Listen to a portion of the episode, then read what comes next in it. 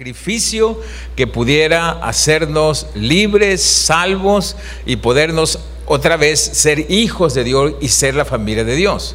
Esto es algo que se llama justificación. Justificación no es otra cosa más que declararnos justos delante de Dios, eh, declararnos correctos delante de Dios, no perfectos, pero sí correctos delante de Dios y poder alcanzar eso que el Señor dijo que fuéramos hijos, herederos y coherederos. El anhelo de nuestro Padre Celestial es que nosotros tengamos vidas. Entonces, lo que vamos a ver en este tiempo, en, esta, en este mes de amores que matan, es la... ¿Cómo se le llama eso cuando estás haciendo algo que tú piensas que es para tu beneficio y realmente lo que estás haciendo es que te estás matando a ti mismo. Entonces, queremos ver algunas cosas realmente de lo que, de lo que Dios, de lo, de, lo, que Dios tiene en sus planes. Dice, hemos visto en las otras series que los planes de Dios son de bien y no de mal. Pero muchas veces nosotros nos engañamos a nosotros mismos. ¿Qué estamos haciendo con nuestra mente? ¿Qué estamos haciendo con nuestro cerebro? Que lo único que Dios nos dio es, es lo mejor de, de nuestro cuerpo, el cerebro, pero muchas veces le estamos metiendo los pensamientos incorrectos. ¿Qué estamos haciendo con nuestro corazón? Nuestro corazón no es solamente el, la bombita que tenemos aquí, ¿verdad? Físicamente, sino es el asiento de las emociones y todo lo demás. ¿Qué estamos haciendo con eso que realmente Dios nos ha dado? Que tenemos la capacidad de amar, tenemos la capacidad de gozarnos, tenemos la capacidad de disfrutar. Pero ¿qué estamos haciendo hoy en día? Pues con eso. ¿Qué estamos haciendo con nuestro dinero? Que lo único que Dios quiere es que nosotros tengamos un recurso extraordinario, pero nada más es un recurso no es, no es algo que nos pueda dar seguridad, simplemente es un gran recurso. El, dinero es un gran recurso. ¿Qué estamos haciendo con nuestro matrimonio? O sea, ¿cómo, ¿cómo, estamos permitiendo que la vida, la corriente del espíritu de vida, este, fluya en nuestro matrimonio? ¿Qué estamos haciendo con eso? Eh, eh, porque muchas veces pensamos que el matrimonio es para sufrir, que el matrimonio es para llevar una cruz, que el matrimonio es para, para, todo el tiempo estar de malas. Y yo quiero, yo quiero decirte que Dios tiene planes extraordinarios. Entonces, amores que matan es en, en dónde estamos poniendo nuestro amor. El amor, ¿dónde estamos poniendo? ¿Qué es lo que estamos amando más eh, que, a Dios? Entonces, eh, la Biblia dice en Proverbios capítulo 14, verso 12,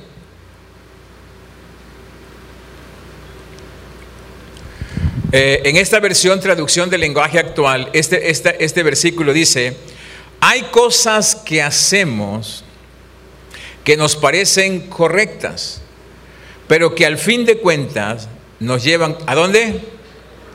O sea, el pasaje que eh, allí le pusieron dice que nos llevan a la tumba, pues es lo mismo, ¿verdad? Pero dice, hay cosas que hacemos que nos parecen correctas, pero que al fin de cuentas nos llevan a la muerte. Estaba leyendo en el Face eh, el otro día una fotografía de unas hamburguesas así de, esas que dan de tres pisos, ¿verdad? Esas hamburguesas de tres pisos con sus papas y, todo lo demás, eh, muy atractivas. Entonces dice, este no es tiempo de estar a dieta, esto es tiempo de disfrutar la vida. Realmente muchas personas, muchas veces nosotros eh, pensamos que disfrutamos la vida eh, metiéndole todo a nuestro, a nuestro cuerpo. Eh, pensamos que disfrutamos la vida eh, metiéndole todo a nuestro cuerpo. Pensamos que disfrutamos el momento o, disfrutamos el, el, no perdonar a las personas. Y yo quiero decirte algo, que Dios, Dios tiene planes extraordinarios. El Señor Jesucristo cuando vino dice, yo vine a darles vida. Miren, yo, yo cuando estaba preparando todo esto que te voy a compartir hoy, Dios me mostraba algo. Si, si, si nosotros no podemos ser discípulos o no nos arriesgamos a ser discípulos de Él, y discípulo quiere decir disciplina, disciplinado, o sea, si nosotros no realmente no estamos eh, viviendo una vida y vida abundante, entonces, ¿para qué murió Cristo? ¿Para qué sirvió el sacrificio de Jesús? ¿Para qué sirvió el dolor de Jesús? ¿Para qué llevó la enfermedad? ¿Para qué llevó allí todo? Dice que Dios nos ha dado espíritu de dominio propio, espíritu de valentía, espíritu de poder. O sea que nosotros podemos tener disciplinas en nuestra vida. Y esas disciplinas aparentemente son, son cosas que nos prohíben para que no tengamos gozo. Yo veo que Dios no te prohíbe nada. Dios no te prohíbe nada, absolutamente nada. El apóstol Pablo dice, yo puedo hacer todo lo que quiera. Todo me es permitido, pero no todo conviene. ¿Estamos acá? Todo me es permitido, pero no todo conviene. ¿Sí estamos acá en esta mañana? Muy bien. Entonces, yo creo que una de las cosas que, que, yo viví en este caso, ¿verdad? Eh, es eh, eh, alcohol, cigarros, Drogas, gracias a Dios, nunca la, nunca la probé. Pero hay cosas que realmente nosotros hacemos, pensamos que disfrutamos y, las metemos a nuestro cuerpo como que son, como que son, este, es el placer que nos damos. Hoy en día mucha gente, eh, como dicen por allí, los cristianos ya no fuman, ya no toman, pero como comen. O sea, el asunto es de que hemos Hemos, hemos, pensado nosotros que si disfrutamos la comida, metámosle de lo que sea. Y, yo creo que hay, hay cosas que nos es permitido, pero no convienen para nuestra vida, porque estamos metiéndole eh, eh, eh, veneno a nuestra vida y pensamos que, que queremos sanidades. Miren, hay personas que el Señor los sana y se vuelven a enfermar, no porque Dios los enferme, sino porque ellos mismos no están cuidando su vida. Entonces, eh, hoy hoy este, tenemos enfermedades psicosomáticas. Las enfermedades psicosomáticas es asunto de cuando la mente enferma el cuerpo. O sea, esto es algo, eh, por eso les decía hace rato, ¿qué estamos metiéndole a nuestra mente? ¿Cómo estamos pensando?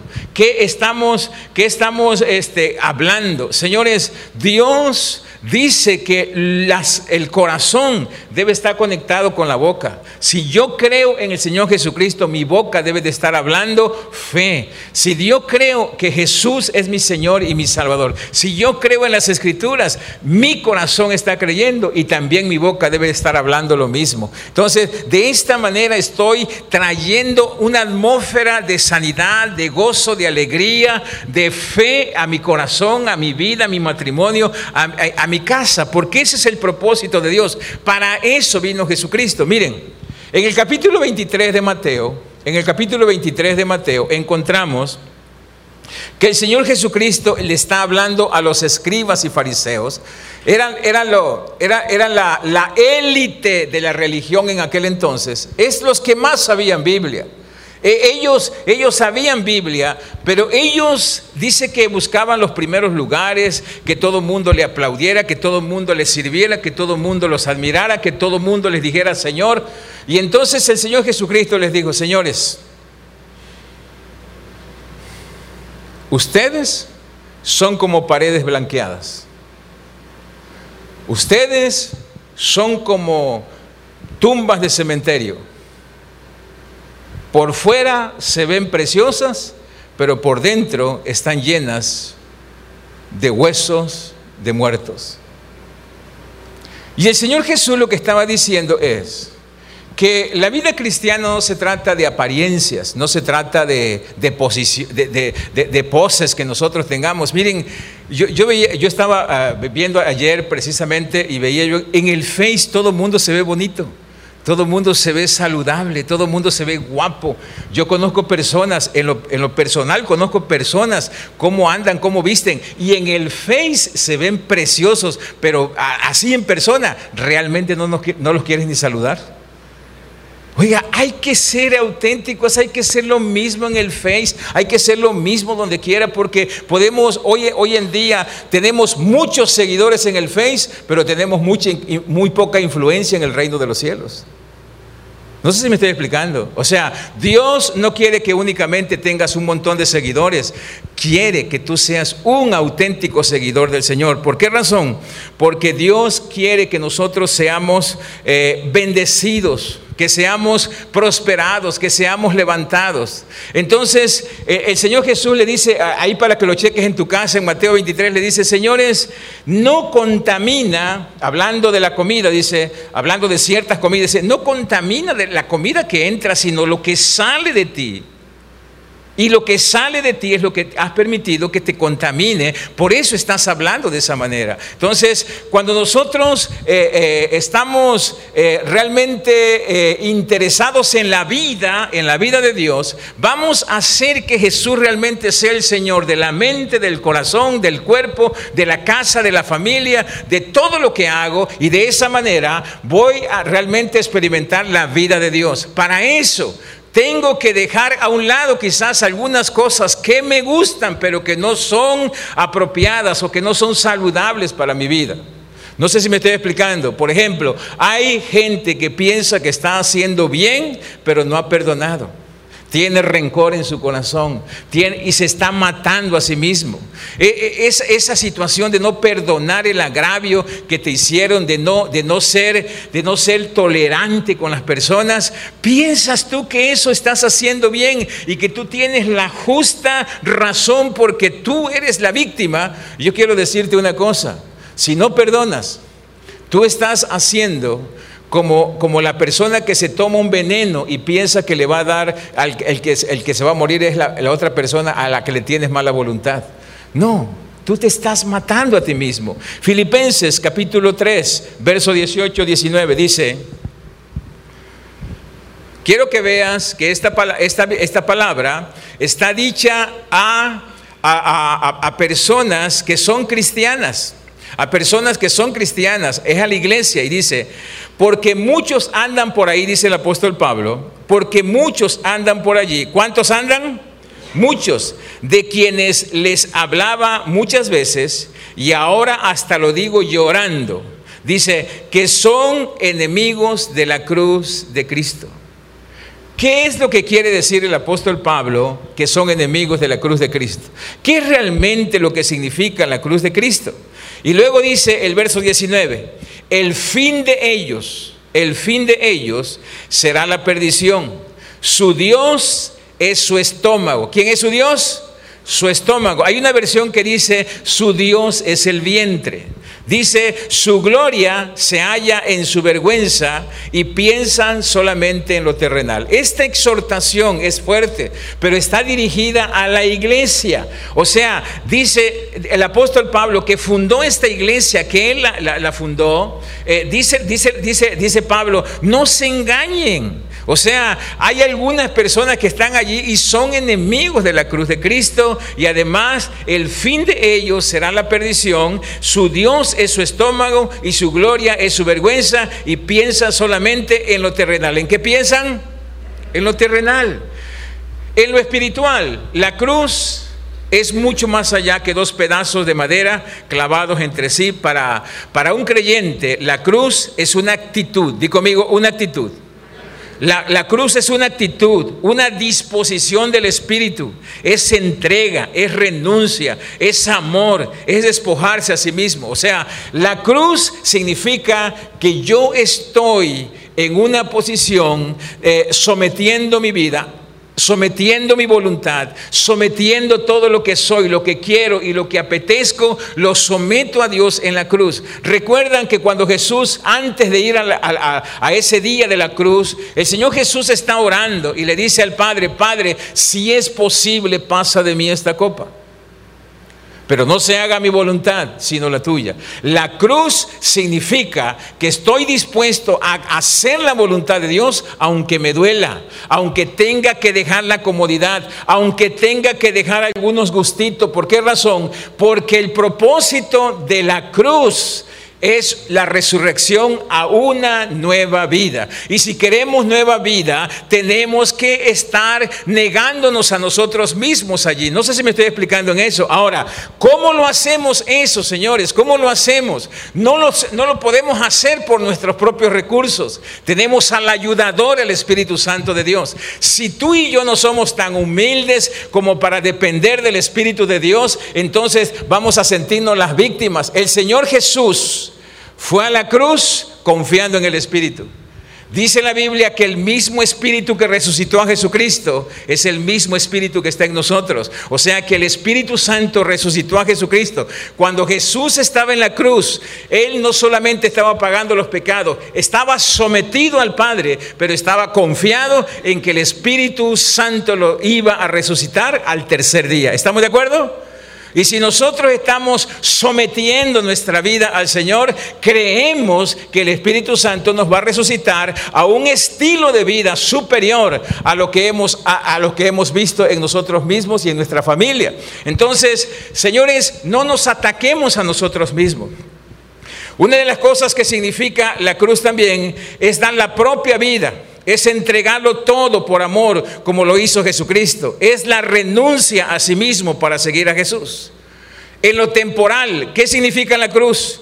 La cruz era el máximo suplicio y tortura a la que se sometía un hombre que había sido condenado a muerte. Era lo peor, era lo peor. Señores, a lo mejor las personas te van a decir que tú te estás perdiendo del mundo, te estás perdiendo del disfrute, te estás perdiendo de muchas cosas, pero tú eres muy inteligente, tú eres muy sabio y estás escogiendo dejar aquellas cosas y tomar lo que Jesús tiene para tu vida porque tú tienes la mente de Cristo.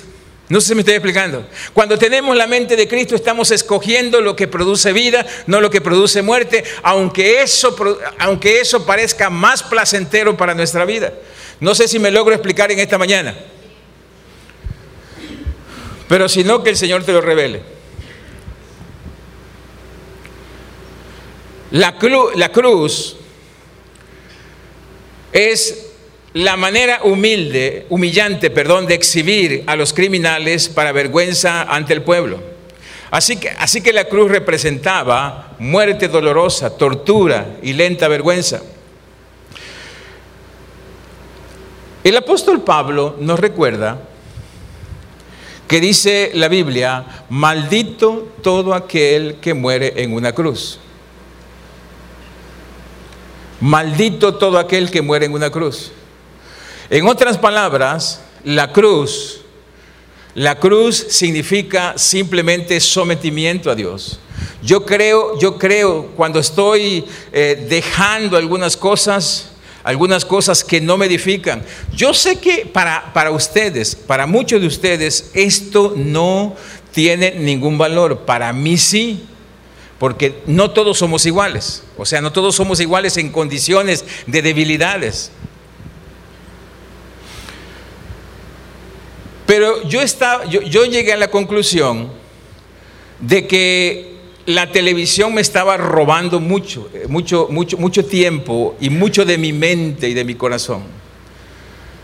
Yo soy una persona enamorada de la Biblia, yo leo mucho la Biblia, pero estaba, eh, noté que la, la, televisión me estaba robando. Yo sé que a lo mejor para ti no es así, tú tienes dominio propio para eso.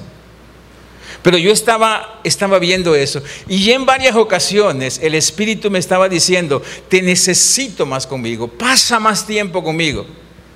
Y yo me había resistido. Hasta que hace más o menos un mes le digo a mi esposa, saquemos la televisión de nuestro cuarto. Saquemos la televisión. Nosotros no tenemos televisión en otro lado, ni en, la, ni en el comedor, ni en ningún otro lado. Pero estaba, estaba allí y la pusimos en otro lado, en otro lado la televisión, porque eso, yo no quiero que nada le robe la, la oportunidad del Espíritu Santo para influir vida en mi vida. Porque el propósito de Él es traerme vida. Y si algo, algo se está robando, eso, yo no quiero que se robe absolutamente nada. Si estamos acá. O sea, y eso es precisamente, fíjate bien lo que dice Juan capítulo 12. Juan capítulo 12 Verso 32. Jesús está hablando de él mismo. Jesús está hablando de él mismo, dice, pero cuando me cuelguen, hay una versión que dice, cuando yo sea levantado, cuando yo sea colgado en una cruz, dice, cuando me cuelguen en la cruz, a todos atraeré, haré que todos crean en mí. ¿Cuándo dice que Jesús se puso más atractivo? ¿Cuándo fue? Cuando estaba en la cruz. ¿Cuándo nos volvemos más atractivos nosotros los cristianos? Cuando estamos caminando en nuestro, en nuestro orgullo, en nuestros deseos o cuando estamos colgados allí en la cruz. Dice el Señor Jesucristo, nadie puede venir en pos de mí, si no toma su cruz cada día y me sigue. O sea, la manera que nos volvemos atractivo para el reino de los cielos y podemos atraer a las personas es estando en la cruz. La cruz representa sometimiento. Y por eso es que si nosotros queremos traer vida, ¿cuántos de ustedes están en un grupo de amistad en casa?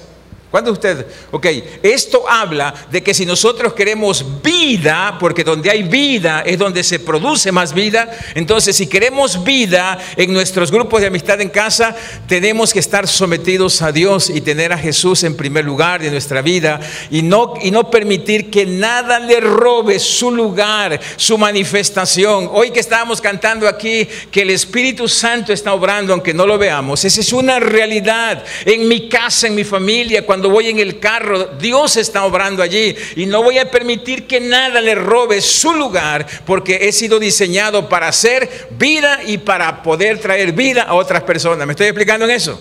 ¿Si estamos acá? Entonces dice el Señor Jesucristo, dice, cuando me cuelguen, a todos atraeré seré una bendición para muchas personas. Señores, cuando nosotros queremos traer vida tenemos que renunciar a algunas cosas que ni son pecado. No son pecado. Mira, yo veo al apóstol Pablo renunciando a cosas que no eran pecado. Renunciar a creer o a depender de la ley no era pecado, pero lo dejó. El Señor Jesucristo no dejó cosas pecaminosas, pero dejó el cielo.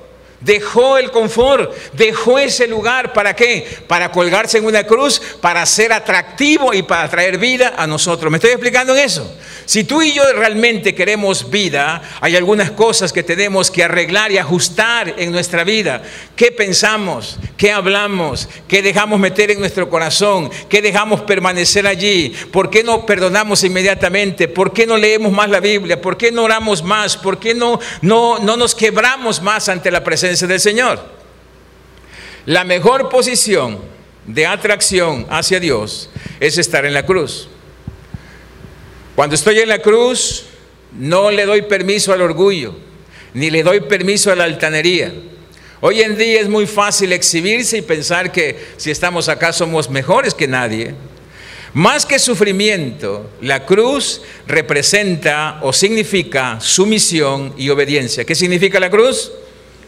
Sumisión y obediencia. Cuando estoy, cuando dice la Biblia que yo estoy llevando la cruz, lo que estoy haciendo es, Señor, hágase tu voluntad y no la mía.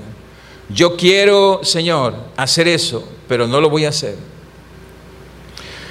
El Señor, el Señor ahí, ahí dice que en ese versículo que leímos hace rato de Filipenses, dice que son enemigos de la cruz de Cristo. Y también dice que su Dios es el estómago. ¿Quién es su Dios? El estómago.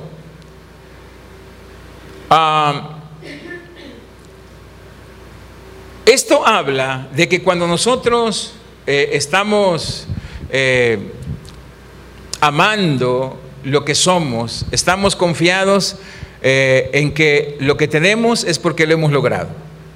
Yo lo he logrado.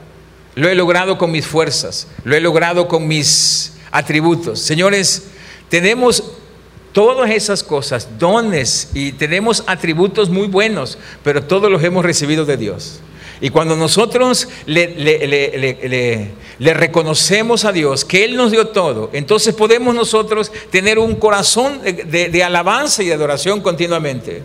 Entonces, esta gente que estaba dentro de la iglesia de Filipo dice que eran personas que confiaban en sus propios logros y no en la suficiencia total de Jesucristo. ¿Para qué venimos a Jesús? Porque no nos podíamos hacer salvos. ¿Para qué venimos a Jesús? Porque no podemos nosotros ayudarnos a sí mismos, no podemos hacernos salvos.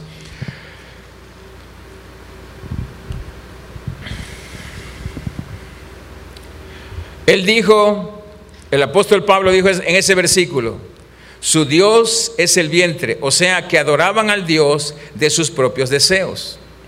Algunos tienen un apetito por el dinero e intentarán conseguirlo por cualquier medio. Otros sienten apetito por el sexo, que se convierte para ellos en un Dios. Otros codician diversas cosas y esa apetencia es la causante de rivalidades y conflictos. Es importante destacar además que todas estas pasiones que hemos mencionado esclavizan a esa persona y son insaciables. Solo producen una satisfacción limitada y momentánea. La causa básica de ello es que sus corazones, sus mentes están orientados hacia cosas terrenales. Dice, solo piensan en lo terrenal. Quiero, quiero que leas conmigo, o si a lo mejor lo pusieron en la pantalla también, eh, lo que dice Primera de Juan capítulo 2, verso 15 al 17. ¿Ninguno se está durmiendo? Ok.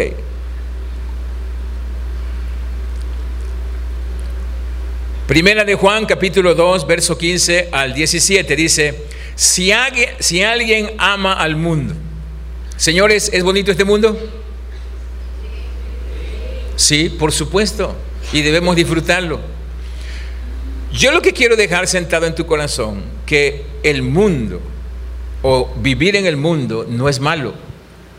Yo disfruto. Imagínate, imagínate que Hemos estado en lugares como montañas y todo, disfrutando eh, e-, esos lugares. Yo tan siquiera cierro los ojos allí para orar. ¿Por qué razón? Porque estás en unos lugares extraordinarios cómo es posible que cierres los ojos para orar. Pero lo que está diciendo aquí es que no lo ames que lo disfrutes, que disfrutes tu dinero, que disfrutes tu juventud, que disfrutes tu cuerpo, que disfrutes tu comida, pero que no los ames. No sé si me estoy explicando. Que puedas prescindir de ellos. Si como el apóstol Pablo dice, si hay bien y si no hay también, pero disfruta, porque no es tu Dios el dinero, no es tu Dios el mundo, no es tu Dios tu cuerpo, no es tu Dios el sexo, no es tu Dios eso, aunque lo disfrutas. Señores, ¿cómo no vamos a disfrutar este mundo? Y cuando ves a las mujeres bellísimas y todo lo demás, pero no todas son tuyas, nada más una es tuya. Hay personas que se van con la vista con todas las mujeres. Y yo quiero decirte, no es que yo admiro la belleza, pero yo quiero decirte que eso es un gran peligro. Admira la tuya volteala, hazla, mírala, toda, admírala, pero es tuya. Si alguien ama al mundo, dice, si alguien ama al mundo, si alguien lo ama, no es que lo disfrute, digo, si alguien ama al mundo, no tiene el amor del Padre.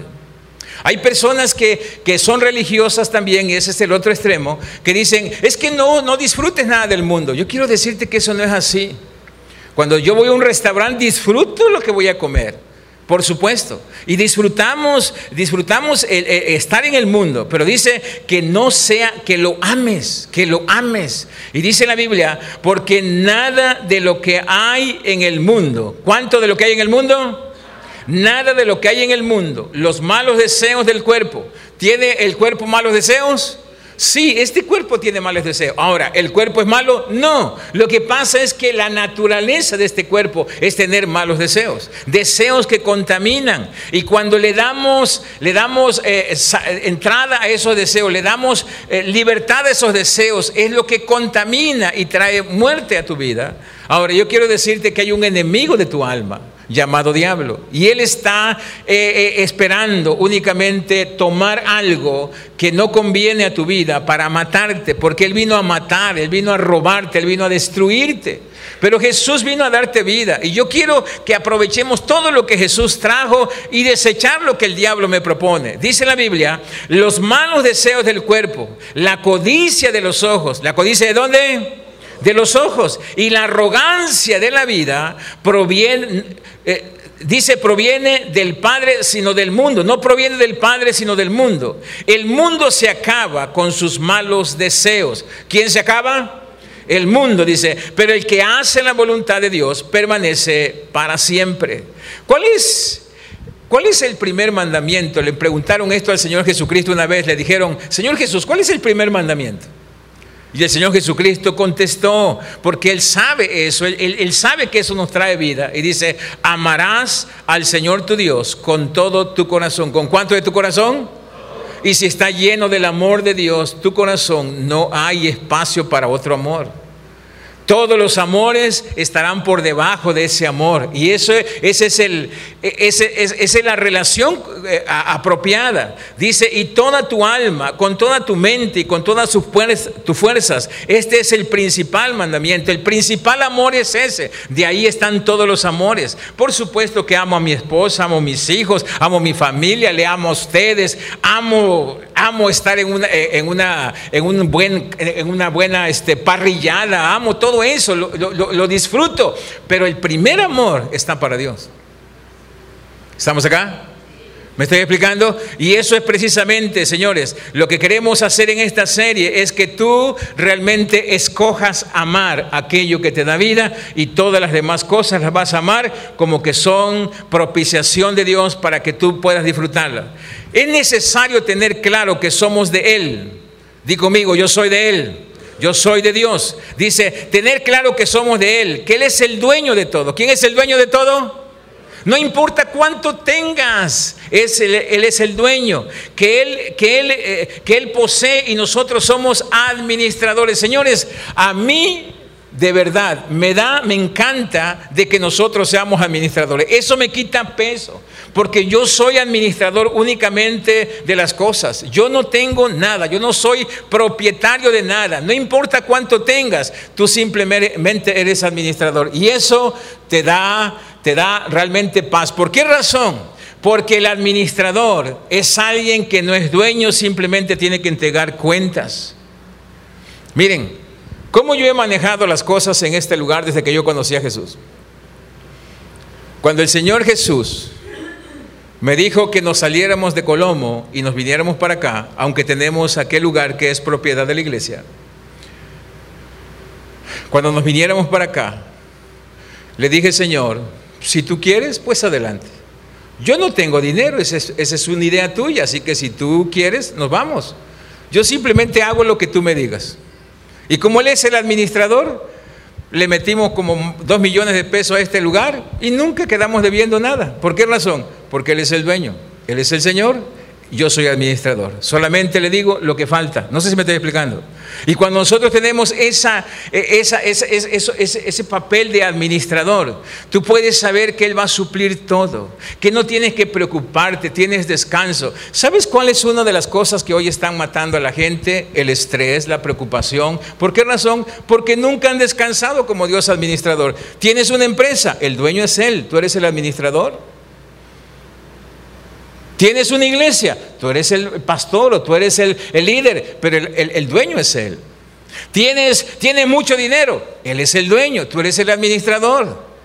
Señor, tú eres el dueño de esto, nadie lo va a robar esto si tú eres el dueño.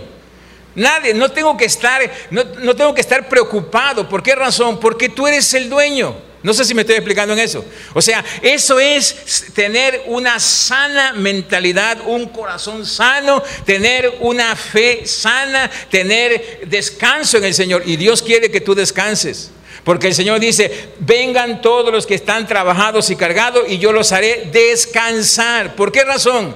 Porque el trabajo te cansa físicamente y con ocho horas de, sueño descansa. Pero lo que no descansas es cuando tú estás preocupado, estresado y, eso te hace perder familia, perder relaciones, perder comunión, alejarte de Dios. Y eso mata tu fe, mata tu familia, mata tus hijos. Y lo que Dios quiere es que tú tengas vida. No te da el dinero, no te da mucho dinero, no te da mucho, mucho, un buen negocio para matar tu familia, ni para matar tus hijos, ni para matar tu fe. Dios no te da tu dinero para matar tu fe. Dios te da el dinero para que tú sigas conservando la fe, así como lo hizo Abraham, Isaac y todos esos que fueron muy ricos. No sé si me estoy explicando en eso. O sea, cuando nosotros tenemos realmente una sana, una sana administración de las cosas y tenemos un concepto sano de quién es el dueño, yo puedo permanecer teniendo todo lo que, todas las cantidades que tú puedas tener poder tener el mejor matrimonio, poder tener los mejores hijos y poder tener el mejor servicio a Dios. ¿Por qué razón? Porque nada de eso Dios me lo dio para estorbarme ni para matarme, sino para que yo tenga recursos en mi vida. Tener claro que somos administradores produce descanso y confianza. No soy dueño. Poner a Dios primero y reconocer que todo le pertenece a Él nos libera del temor a la pérdida y la insuficiencia. ¿Sabes? Han venido crisis financieras a nuestro país. Bueno, a nivel mundial. Y en, esa, en esos tiempos de crisis mucha gente se ha suicidado. ¿Por qué razón? porque toda su confianza estaba en el dinero. Por eso dice la Biblia que el dinero pasa, el dinero se acaba, el dinero puede irse de un momento a otro, pero Dios permanece para siempre. No sé si me estoy explicando. ¿Es malo el dinero? Por supuesto que no. Hace rato Javier Borrego nos predicaba sobre eso. Y yo, yo, yo por poco le digo que ya no iba a predicar porque ya me está dando el mensaje él. Juan 10:10, 10, Juan 10:10 10 dice, cuando el ladrón llega, ¿cuando qué? Cuando el ladrón, llega, dice, se dedica a a qué cosa? A robar, a matar y a destruir. Señores, cuando el ladrón llega, el ladrón siempre va a llegar, tratar de robarte. Mira, cuando Dios hizo al hombre y a la mujer, los puso en el huerto del Edén, el mejor lugar con todo provisto para que ellos fueran felices para siempre. Pero llegó el ladrón. Y el ladrón empezó a robar. ¿Qué fue lo que le robó? La paz, la seguridad. Cuando Dios se presentó le dijo, tuve miedo. ¿De dónde viene el miedo? El miedo viene cuando le hemos permitido al ladrón que venga y nos robe y nos haga hacer cosas que no, no, debemos hacer. Señores, yo no veo a la Biblia como una Biblia de prohibiciones, veo la Biblia como un libro de instrucciones para vida, para gozar, para disfrutar. Dice, cuando el ladrón llega, se dedica a robar, matar y destruir. Jesús dice, yo he venido para que todos ustedes tengan vida y para que la vivan plenamente. ¿Cuál es el orden de Dios? ¿Cuál es el orden que debemos de tener en nuestra vida? El orden es Dios, familia, o sea, matrimonio, hijos, iglesia, esto quiere decir ministerios, trabajo, escuela. Este es el, este es el, este es, esta es la manera en que debemos de tener nuestras prioridades en nuestra vida. Señores, yo quiero que medites en esto. ¿Cuáles de esas cosas que tenemos allí anotadas se pueden debilitar y morir?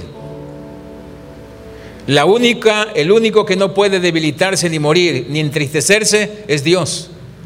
Todo lo demás es susceptible a que se desanime, a que se enfríe, a que se muera. La familia, el matrimonio, los hijos, la iglesia, el ministerio, el trabajo, el estudio, la escuela, la profesión, todo eso. Por eso cuando ponemos a Dios en primer lugar, en primer lugar, Él es mi Dios, todo lo demás que está de, esa cabeza, lo que está abajo de todo eso, está asegurado. Porque el que le da vida al matrimonio, a la familia, a los hijos, el dinero y todo lo demás es Dios mismo. No sé si me estoy explicando en eso. O sea, ese es el orden que debemos de seguir. Dios no quiere ser una carga para ti. Muchas personas dicen, es que mira, yo tengo que hacer esto de esta manera. Hazlo a la manera de Dios, porque Dios tiene planeado, tiene planes de bien para tu vida, tiene planes de prosperidad. Este orden, este orden que les estoy dando allí, crea un cerco de protección a todo lo que necesita ser protegido. Señores, yo te pregunto, ¿qué necesita ser protegido en tu vida? Tu vida, tu familia, tus hijos, tu esposa, eh, tu trabajo, tu negocio, tu empresa, todo necesita protección. Dice, dice por allí, eh, lo que quiero que quede en tu corazón, todo lo que no es Dios tiene peligro de debilitamiento y morir. El tesoro, señores, es todo aquel que amamos, que amamos más que todas las cosas. Muchas cosas de las que podemos llegar a amar pueden ser inútiles, sin embargo, lo que hace que sean importantes es no es precisamente por las cosas, sino por la importancia que nosotros le damos. Entonces, es necesario que nosotros pongamos nuestro corazón donde está lo más importante, el tesoro más grande, que es Dios. Tu corazón entendido como no como el el órgano, dice, como la sede de tus sentimientos, afectos y voluntad, no está en tu cuerpo, está en aquello que amas, que puede estar a kilómetros de distancia. A nuestro corazón le pueden caber infinitas cosas, pero si pones a Dios y su reino en primer lugar de tu corazón, Todas las demás cosas ocuparán el lugar que les corresponde. Nadie ni nada se convertirá en ídolo, en obsesión, porque la sede principal del tuyo estará quien realmente lo merece, el Rey de Reyes y Señor de Señores. ¿Estamos de acuerdo? Hola, ¿estamos acá? Primera Timoteo capítulo 6, verso 10.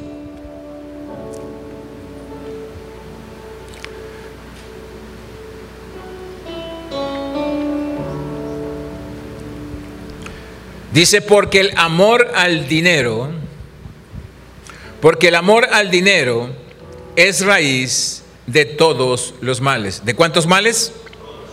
¿De cuántos males?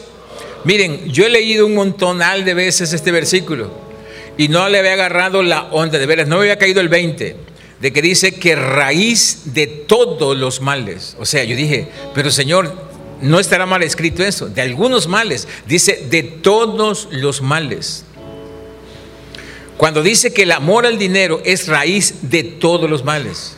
Señores, y vuelvo a repetir, no está hablando de cantidad, está hablando de que lo ames, de que lo ames, de que te comas las uñas, de que vivas estresado por el dinero. El dinero es de Dios. Dice la Biblia, mío es el oro, mía es la plata, todo es de Él. Cuando nos vamos, no cabe en la caja lo que tú hiciste en esta tierra. No importa cuánto tengas, no llevamos nada. La Biblia nos habla que el dinero es algo que es para aquí, para esta tierra. Dice, porque el amor al dinero es raíz de todos los males, el cual, o sea, el dinero, el cual codiciando algunos, fueron descarriados de la fe. ¿Fueron qué? ¿Y qué es lo que le agrada a Dios? La fe. O sea, entonces cuando tú eres movido de tu fe, que es lo que le agrada a Dios, estás precisamente en el lugar de que tu enemigo quería que estuvieras, confiando en el dinero y no confiando en Dios.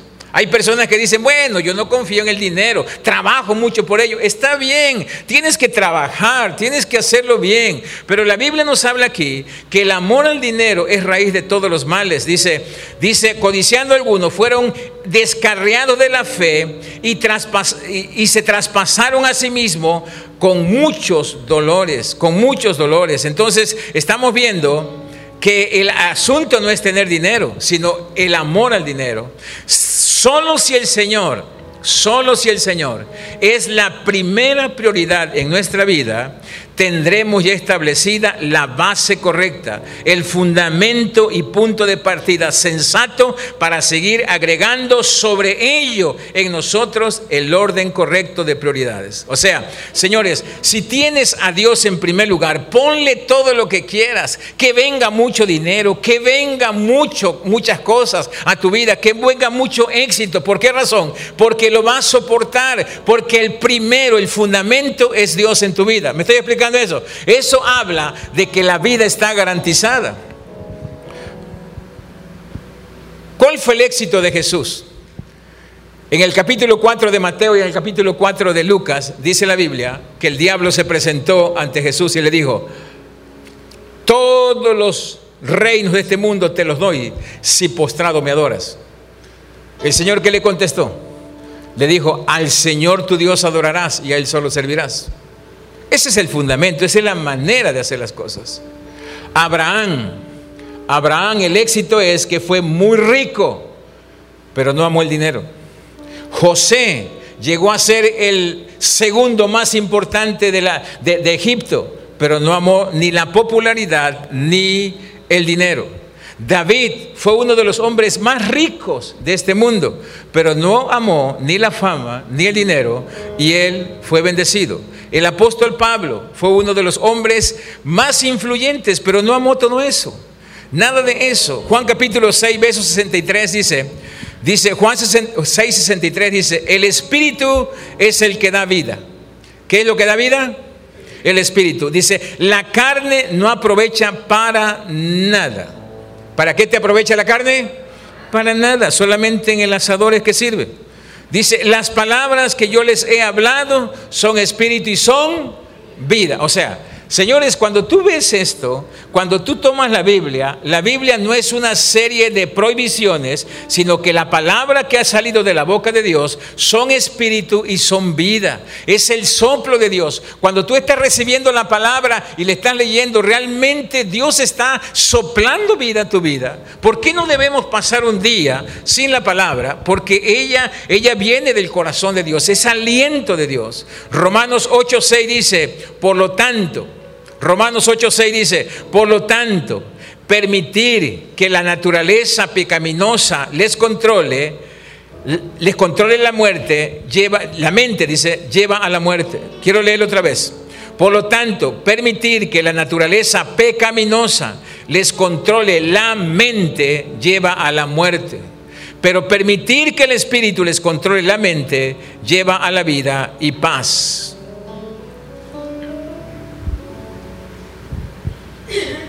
El Señor Jesucristo dijo, el que cree en mí, aunque esté muerto, vivirá.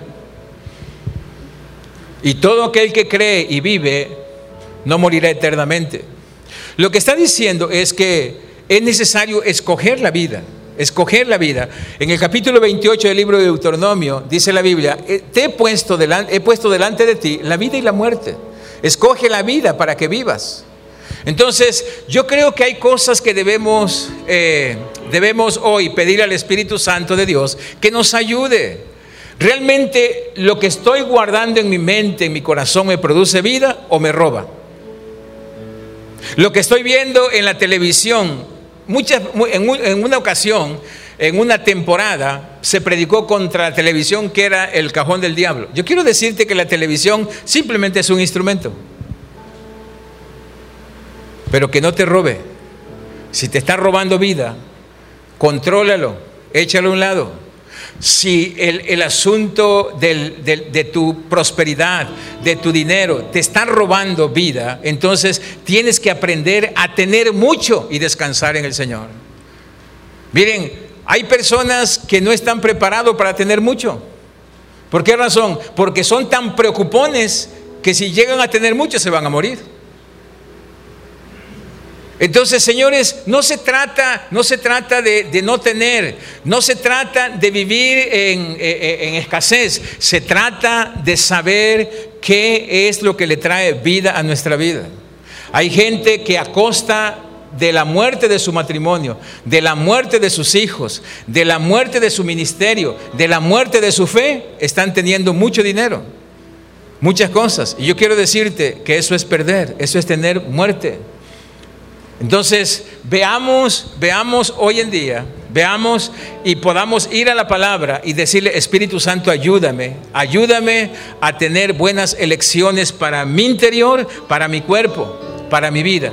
Señores, si estamos, si estamos envenenando nuestro cuerpo, pues pongámosle un alto. Hay personas que piensan que la Coca-Cola es la chispa de la vida.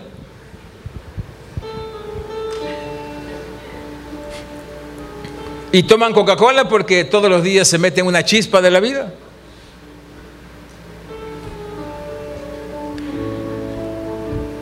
Piensan que Liverpool es parte de su vida.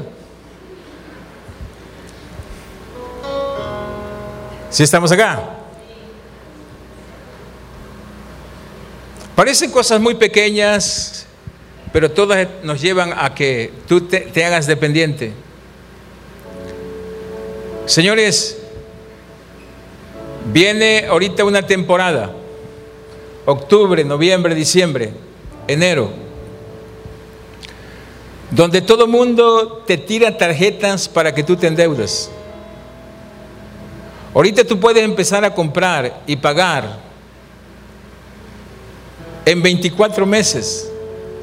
O sea que en el 2021 todavía vas a estar pagando la cena de Navidad. Eso se llama, eso, esas cosas son estrategias comerciales, pero están diseñadas para atarte, para matar. Estaba, estaba el otro día, esta semana, estaba viendo con una persona que, el banco eh, está allí tratándole de cobrar. Cuando el banco quiere que tú te endeudes con él, te estimula y te anima que tú te, tú te endeudas con él. Pero cuando te está cobrando, te amenaza, ya no te hablan amablemente. El diablo es así. El engañador vino para robar, matar y destruir. Así que vamos a, a hacer todo aquello que produce vida. ¿Eso es fácil? No. Necesitas la ayuda del Espíritu Santo de Dios. ¿Estamos de acuerdo?